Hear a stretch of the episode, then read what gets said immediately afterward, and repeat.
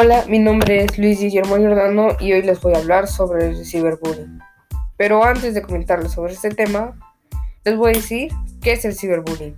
El ciberbullying es casi parecido al bullying. ¿Por qué? Porque el bullying es un maltrato a una persona.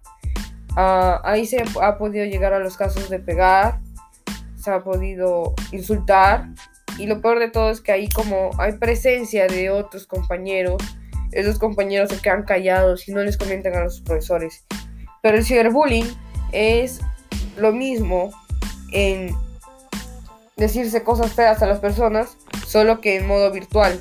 Ahí ya no se puede pegar. Pero ahí en el ciberbullying puede actuar otras personas, ya que es en Instagram, Facebook, WhatsApp, Twitter, Messenger y varias cosas más. Después de ver este tema de qué es el ciberbullying, les voy a mencionar qué ocasiona el ciberbullying.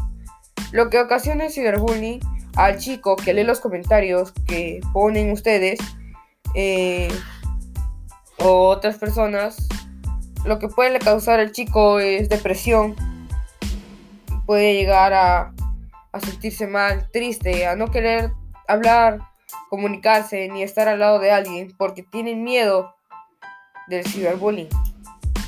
Eh, ¿Cómo podemos solucionar el ciberbullying? Pues primero, si queremos ignorarlos, podemos bloquearlos, ya que existe esa posibilidad. Lo podemos bloquear o denunciar el caso. Y otra cosa es comentar a, los, a las personas mayores, como tu papá o a tu hermano, que puedan resolver el tema y que puedan mejorar contigo. Si les ha gustado este video, denle like o si no, también. Y no se olviden suscribirse al canal Agustino. Gracias.